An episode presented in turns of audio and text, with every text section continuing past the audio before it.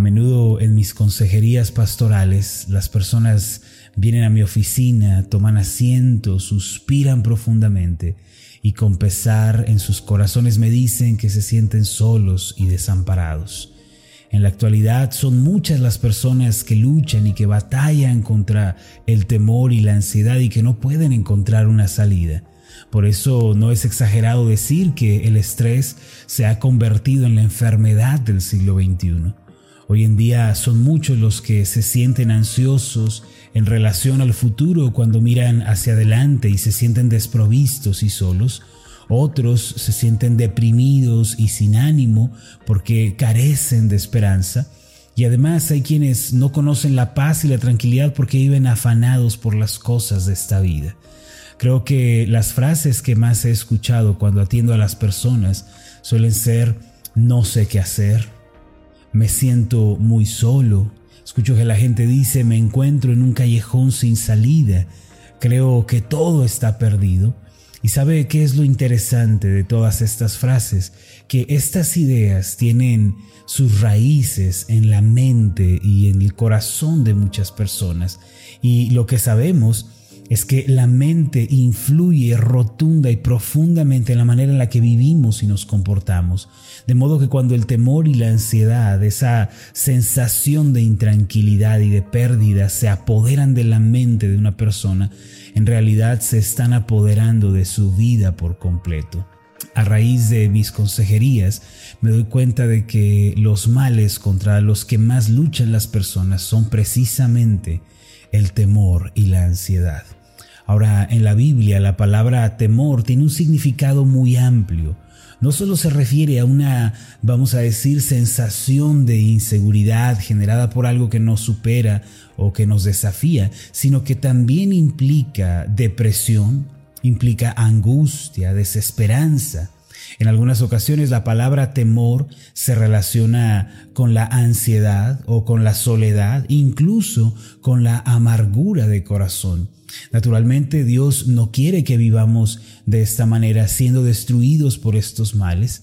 Y debemos tener en cuenta que estas emociones y patrones de pensamiento no provienen de Dios, sino que el resultado de vivir lejos de Él eh, sin considerarlo y sin apoyarnos en él es precisamente el origen de estas emociones. La muestra más clara de esto se encuentra en el Génesis, precisamente en donde se nos relatan los orígenes de la humanidad. Tras la caída de Adán y Eva, la humanidad quedó presa del temor y de la ansiedad aquella relación cercana, próspera, de la que ellos disfrutaban con Dios, fue quebrantada por el pecado y por la desobediencia.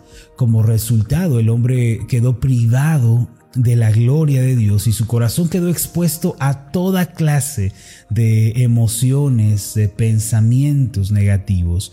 En Génesis capítulo 3, versículo 8 en adelante, podemos leer lo siguiente y oyeron la voz de Jehová Dios que se paseaba en el huerto al aire del día, y el hombre y su mujer se escondieron de la presencia de Jehová Dios entre los árboles del huerto. Mas Jehová Dios llamó al hombre y le dijo, ¿dónde estás tú? Y él respondió, oí tu voz en el huerto y tuve miedo porque estaba desnudo y me escondí. Aunque el Señor vino a buscarlos, Adán y su mujer se escondieron de la presencia de Dios, pues no querían encarar las consecuencias de sus pecados. Entonces el Señor mismo vemos en este relato que llamó a Adán y le dijo, ¿en dónde estás tú? Desde luego, esta no fue una pregunta a través de la cual Dios quisiera saber la ubicación de Adán, él lo sabía, sino que esta pregunta estaba dirigida a que Adán despertara y reconociera su condición. En consecuencia, el hombre respondió, Señor, me llené de una extraña sensación que antes no conocía, ese miedo me sobrecogió y vine a esconderme. Adán estaba escondido tras los arbustos de las excusas, del orgullo, del egoísmo, pero aún así no pudo librarse del temor. Mire, como podemos ver, el origen de la ansiedad y del temor es el pecado y es el estar privados de la presencia de Dios. Sin la bendición de su presencia, solo nos queda vivir en las tinieblas y en la soledad, así como solamente en la depresión. En nuestra vida cristiana resulta fundamental que tengamos una plena comprensión del temor y de la ansiedad. En caso de que estas emociones sean de provecho para nuestra vida, entonces va a ser necesario que las guardemos en nuestro corazón. Pero lo cierto es que tanto el temor como la ansiedad, la soledad, al igual que el tabaco, vamos a poner este ejemplo, no son de ningún provecho para nuestra vida en lo absoluto. Tales sentimientos y pensamientos destruyen primero el alma y prosiguen hasta quebrantar el cuerpo. Por tanto, para que las cosas prosperen y tengamos salud, así como prospera nuestra alma, primero debemos deshacernos del veneno, del afán y de la ansiedad. Pero ¿cómo podemos hacerlo? ¿Cómo podemos ser libres de estos terribles males que arrastran al mundo al quebranto emocional? Parte de la respuesta se encuentra en el Salmo 34, el cual es el objeto de nuestro estudio durante esta semana. En el versículo 4 podemos leer lo siguiente, Busqué a Jehová y él me oyó y me libró de todos mis temores. Este pasaje me parece asombroso en relación a nuestras vidas y a las situaciones que tenemos que enfrentar en el día a día. El salmista declara, busqué a Jehová y él me oyó y me libró de todos mis temores. Este pasaje, aunque es sencillo, ciertamente es la clave de la victoria sobre el temor, sobre el afán, la ansiedad y sobre la soledad también. Permítame preguntarle antes de proseguir, ¿está usted luchando contra el temor el día de hoy? ¿Se encuentra batallando contra la soledad? ¿Acaso ha hecho de la ansiedad una rutina diaria? Dios eh, nos ofrece eh, un camino y nos invita a vivir en la libertad que Él ofrece. El primer paso que tenemos que dar consiste en buscar al Señor. No obstante, debemos considerar un punto de partida para esto. Eh, nuestra búsqueda de Dios debe comenzar en la cruz de Cristo, en donde Él murió y entregó su vida por todos nosotros. Es decir, eh, que aquel que se propone buscar a Dios, que se propone tener un encuentro con Él, debe comprender que solo Jesucristo puede dar a conocer al Padre Celestial. Si usted me acompaña a Juan capítulo 1, versículo 18, podrá encontrar escrito lo siguiente, a Dios nadie le vio jamás.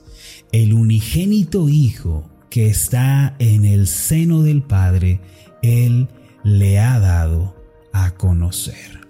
En otras palabras, no podemos conocer a Dios si primero no conocemos a Cristo.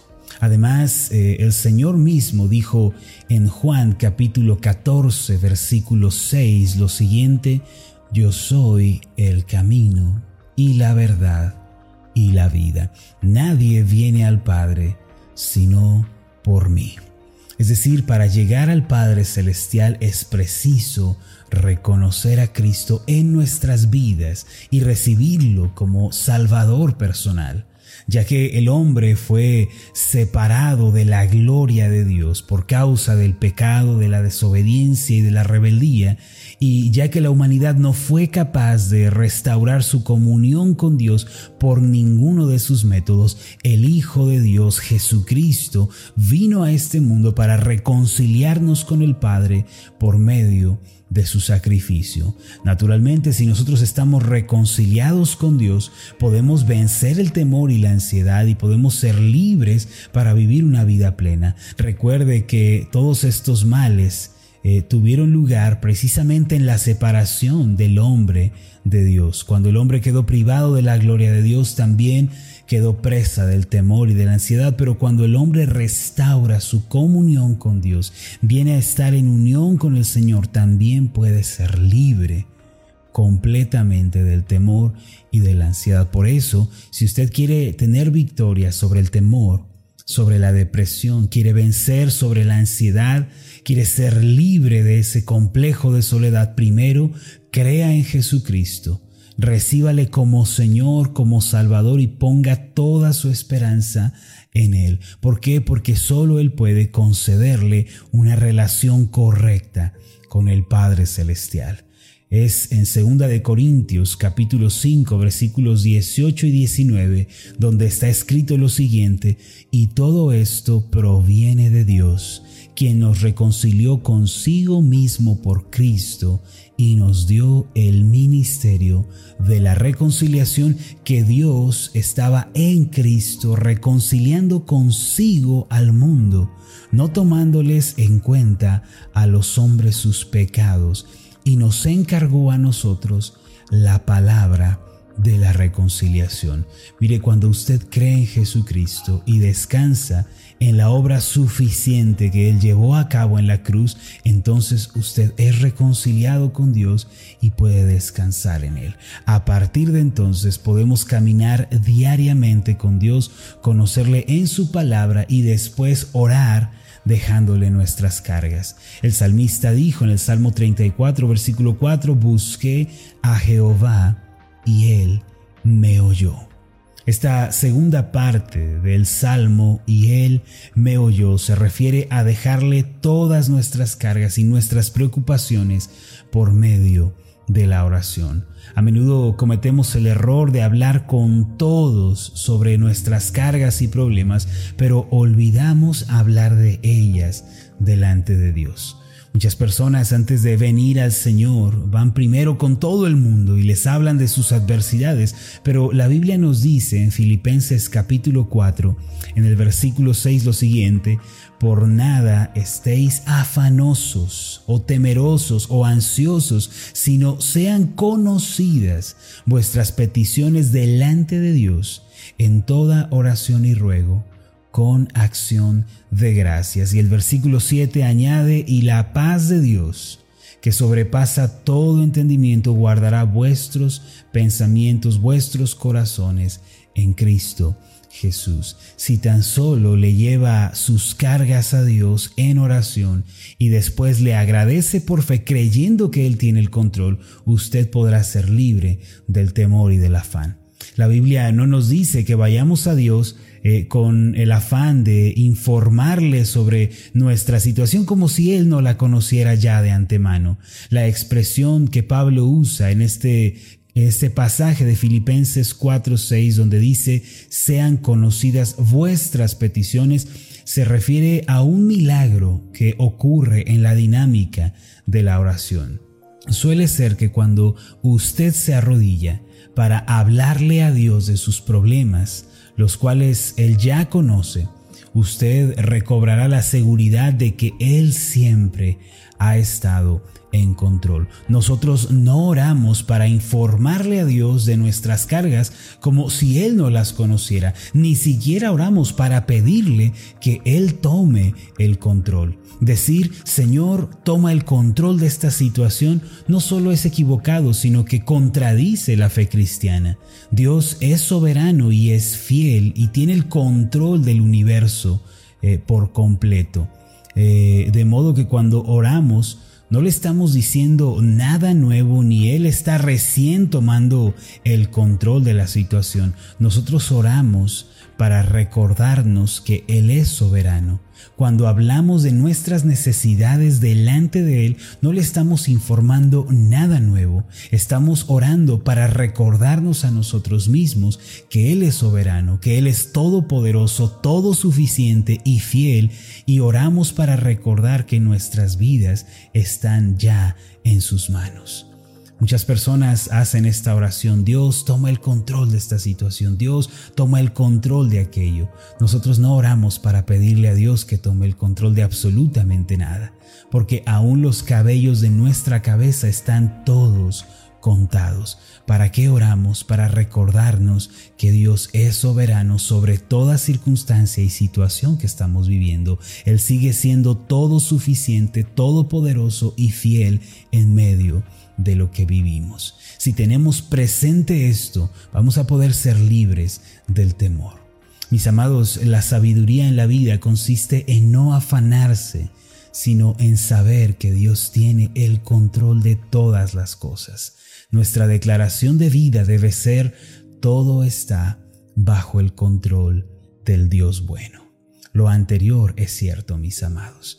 Si queremos ser libres del temor, del afán y de la ansiedad, primero debemos acercar esta declaración a nuestro corazón. Queridos hermanos, no hay nada en este mundo que se le escape de las manos al Señor. Nuestro Dios es un Dios todopoderoso y omnipotente que domina la historia, domina la vida y el destino de la humanidad. Si somos su pueblo y sus ovejas, ciertamente el Padre nos protegerá a través del destino y a través de cada circunstancia de la vida. Por fe podemos gozar de paz y de reposo y podemos decir que Dios nos ha librado de todos nuestros temores. Por tanto, solo aquel que conoce y confía en el Señor y aquel que se ha reconciliado con el Padre por medio de Cristo puede ser fuerte y valiente en esta vida. Le pregunto, ¿ha hecho del afán una rutina diaria? ¿Ha hecho de la ansiedad su estilo de vida? Puede ser que dar vueltas en un solo lugar o sentarse sin hacer nada se hayan vuelto una costumbre en su vida. Si se siente derrotado por el afán, o por la ansiedad no busque eh, una solución inmediata ni piense que caerá del cielo una respuesta prematura. Eh, más bien vaya paso a paso. En primer lugar, restaure su comunión con Dios que el afán y la ansiedad le han robado. No piense que ya es tarde, sino arrodíllese y busque a Dios por medio de Cristo. De esta forma, el Dios de paz descenderá sobre usted y le brindará el gozo y la tranquilidad tan anhelados, así como una fuerte esperanza para vivir. Permítame hacer una oración por usted. Amado Dios y Padre Celestial, ciertamente por causa del pecado, la desobediencia y la rebeldía, quedamos desprovistos de tu gloria, separados de ti. Pero Cristo vino a este mundo para ofrecernos reconciliación, restauración y una nueva oportunidad de caminar contigo. Gracias por Jesucristo tu Hijo, quien nos reconcilió contigo, quien nos acercó a ti y también nos concedió esa comunión correcta contigo. Padre, gracias por Jesucristo, quien nos da la victoria sobre el temor, sobre el afán y sobre la ansiedad. Te pedimos que nos ayudes a tener en claro siempre que tú eres el vencedor, que tú tienes el control de toda circunstancia, que de tus manos y de tu vista no se escapa nada, y que todo lo que somos, todo lo que vivimos está en tus manos. No oramos, Señor, para pedirte que tomes el control como si algo escapara a tu soberanía y a tu eterno cuidado, sino que oramos para recordarnos que tú eres soberano que aún los cabellos de nuestra cabeza están todos contados y que tú, Señor, tienes el control de cada aspecto de nuestra vida. Ayúdanos a descansar el día de hoy en ti y a confesar que ya tenemos la victoria porque tu mano está sobre nosotros. En el nombre de Jesús. Amén y amén. Hola, ¿qué tal? Mi nombre es Marlon Corona, soy el pastor de la iglesia Ascender en la ciudad de Zapopan, Jalisco, en México. Le agradezco mucho por haberme seguido con esta meditación. Mi oración siempre es que usted sea prosperado en todas las cosas y goce de una buena salud, así como prospera en su alma. Lo invito a que ore por las meditaciones Ascender y le pregunte a Dios cómo puede usted ser de bendición para este ministerio. Las meditaciones Ascender son impulsadas y apoyadas por nuestros oyentes. Reciba un fuerte abrazo de mi parte. Que Dios le bendiga. Hasta la próxima.